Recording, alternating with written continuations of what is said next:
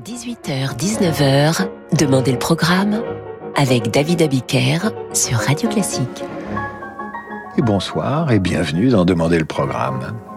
Qui vous a transmis le goût de la musique classique Dans quelles circonstances Quel concert ou quel disque ou quelle cassette vous ont ouvert à cet univers particulier de la musique classique? C'est la question que je vous pose depuis plusieurs jours et vous êtes des dizaines à répondre via radioclassique.fr. Et mardi, je vous ai écouté et j'ai lu vos messages et nous avons concocté une émission avec vos, vos réponses. Eh bien, ça continue ce soir car vous nous écrivez de bien beaux messages. Sabine Fontaine se souvient. C'est ma mère qui m'a initié à la musique classique et chaque soir, dès l'âge de 8 ans, nous nous endormions, ma sœur et moi, à l'écoute de la sonate au clair de lune.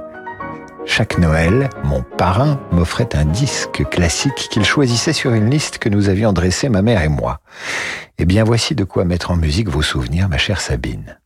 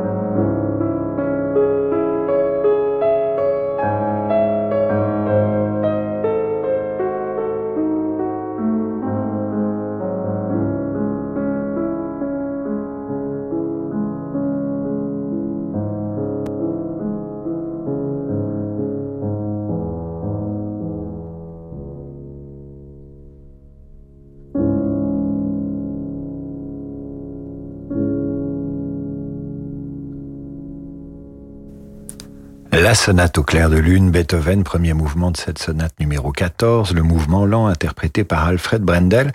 Et c'était pour Sabine et sa mère qui lui a donné le goût de la musique. Pour Janine Persos, qui nous a écrit, là encore, c'est la maman qui a joué un rôle important dans la transmission de la musique classique. Qui m'a donné le goût de la musique? Ma mère était une bonne pianiste, diplômée de l'école normale de musique, avec un jeune violoniste euh, premier prix de conservatoire. Elle a travaillé toutes les sonates pour piano et violon, Mozart, Beethoven, Brahms, Fauré, Ravel. Mon enfance a été bercée de musique classique. Mon premier disque fut le concerto pour violon de Beethoven interprété par Zino Francescati. Alors pour vous, Janine, et pour votre mère, voici le rondeau final de ce concerto pour violon et orchestre de Beethoven avec au violon Francesco Zenati.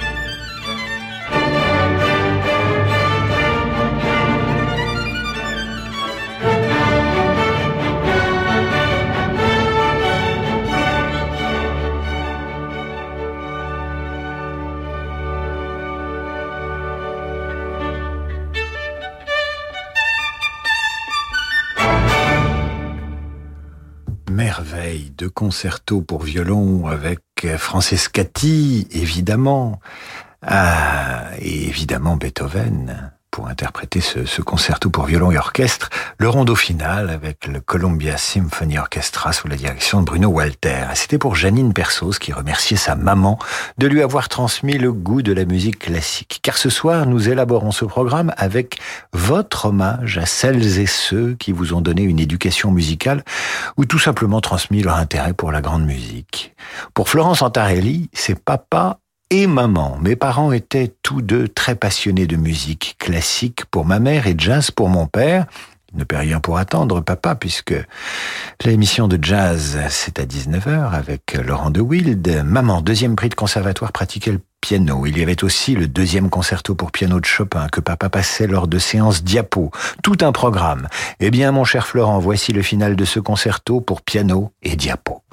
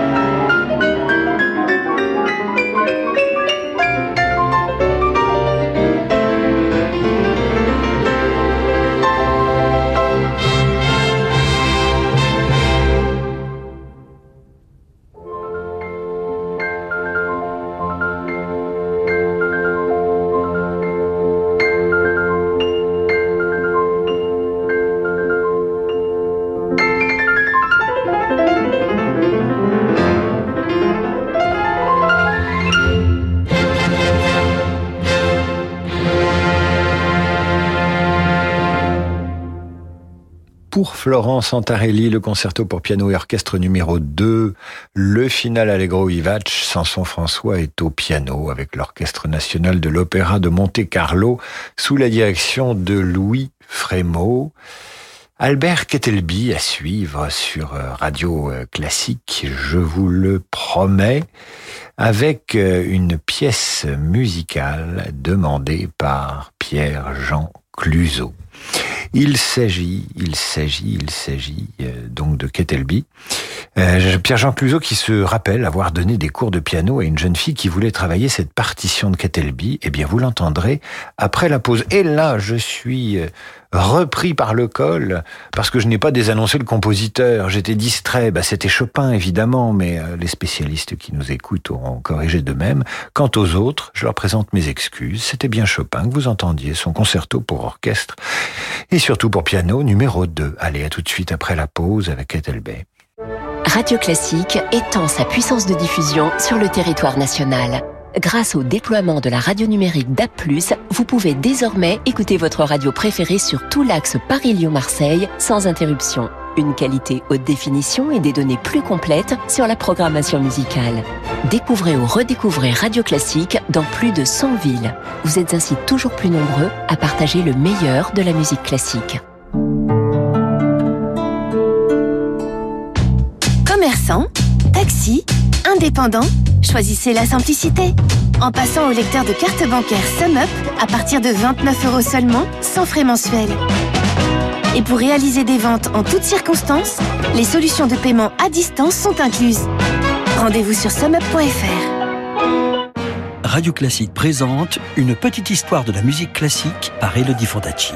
Savez-vous que Bach a composé deux cantates par semaine pendant plus de 20 ans? Que Lully a rencontré Louis XIV sur scène? Ou que Liszt a été la première rockstar de l'histoire de la musique?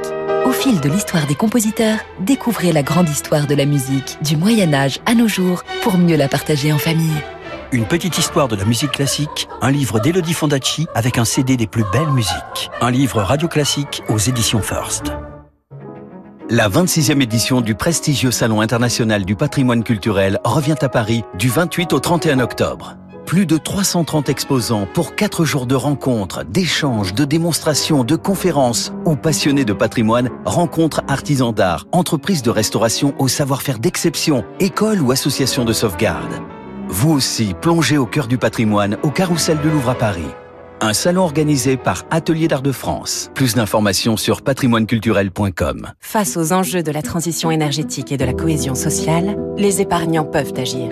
Comment redonner du sens à son épargne avec l'investissement socialement responsable et comment participer à la relance de l'économie française? Pour redonner du sens à votre épargne, rendez-vous avec les experts de BFT Investment Manager tous les matins sur Radio Classique. David Abiker sur Radio Classique.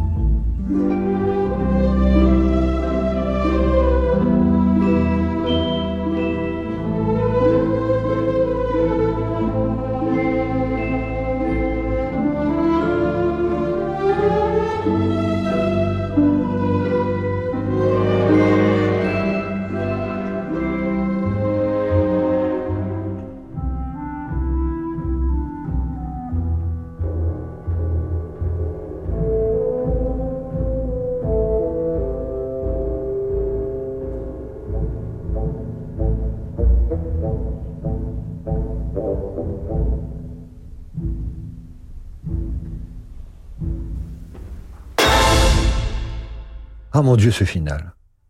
Pour Pierre-Jean Cluzot, cette pièce musicale de Kettelbey intitulée Sur un marché persan, interprétée par le chœur Ambrosion et l'orchestre Philharmonie sous la direction de John Langeberry.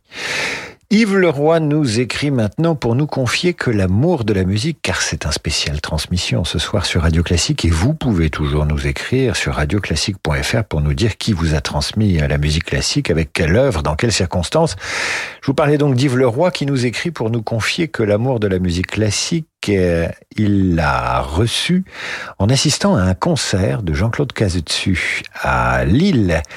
Le chef dirigeait la symphonie fantastique de Berlioz, c'était en 1988. Depuis, nous dit euh, Yves Leroy, je joue du tuba. Il joue du tuba. Pourquoi? Eh bien parce que la symphonie fantastique de Berlioz fait une large place à cet instrument. Écoutez bien le final.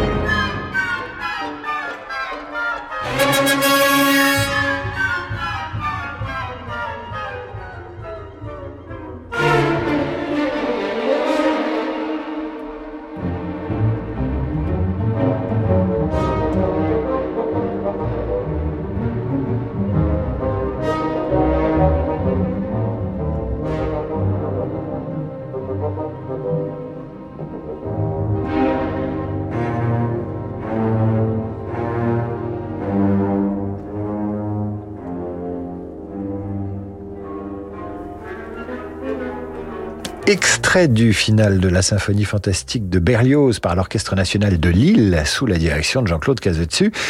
Une œuvre qui a déclenché la vocation de notre auditeur Yves Leroy pour le tuba. Le tuba que vous avez largement entendu dans cet extrait du final de la symphonie fantastique. Alain Jacques a aussi découvert la musique classique grâce à cette symphonie fantastique de Berlioz. Quant à Pierre Gillet, qui nous écrit, lui a redécouvert la musique classique grâce à sa jument, figurez-vous. L'animal aimait écouter le cantique pour Jean Racine de Gabriel Fauré quand je m'occupais d'elle, quand je lui faisais sa toilette. Ah, c'est très original, ça, une jument qui aime le, le cantique de Jean Racine de Gabriel Fauré. Et oui, les chevaux, parfois, sont sensibles à la musique.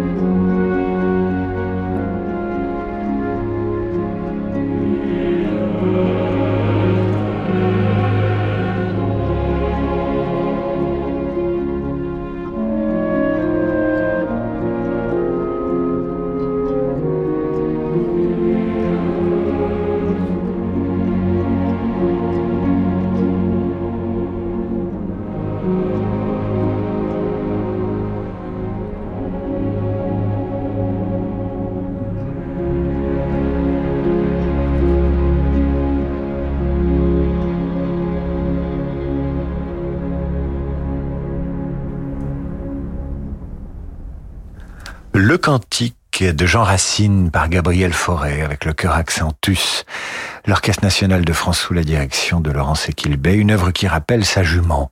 Mais oui, sa jument à Pierre Gillet, qui a redécouvert cette œuvre grâce à son cheval qui aimait qu'on s'occupe de lui en musique. Et maintenant, je vais vous faire une confidence. Vous m'avez beaucoup confié ce soir, euh, m'a dit qui vous avez transmis la passion de la musique classique. En ce qui me concerne, c'est une femme qui m'a fait découvrir la musique classique. Une femme mariée, j'avais 16 ans, c'était euh, le milieu des années 80. Son mari, un notaire à collier de barbe, l'ennuyait prodigieusement. À l'époque, j'étais mince et musclé, alors cette femme, que nous appellerons Anna pour préserver son anonymat, me recevait chez elle dans un peignoir à l'heure du thé. Un peignoir transparent, et c'est ainsi que je découvris Dvorak et ses danses slaves, et c'est sur ces musiques-là que je connus l'amour pour la première fois.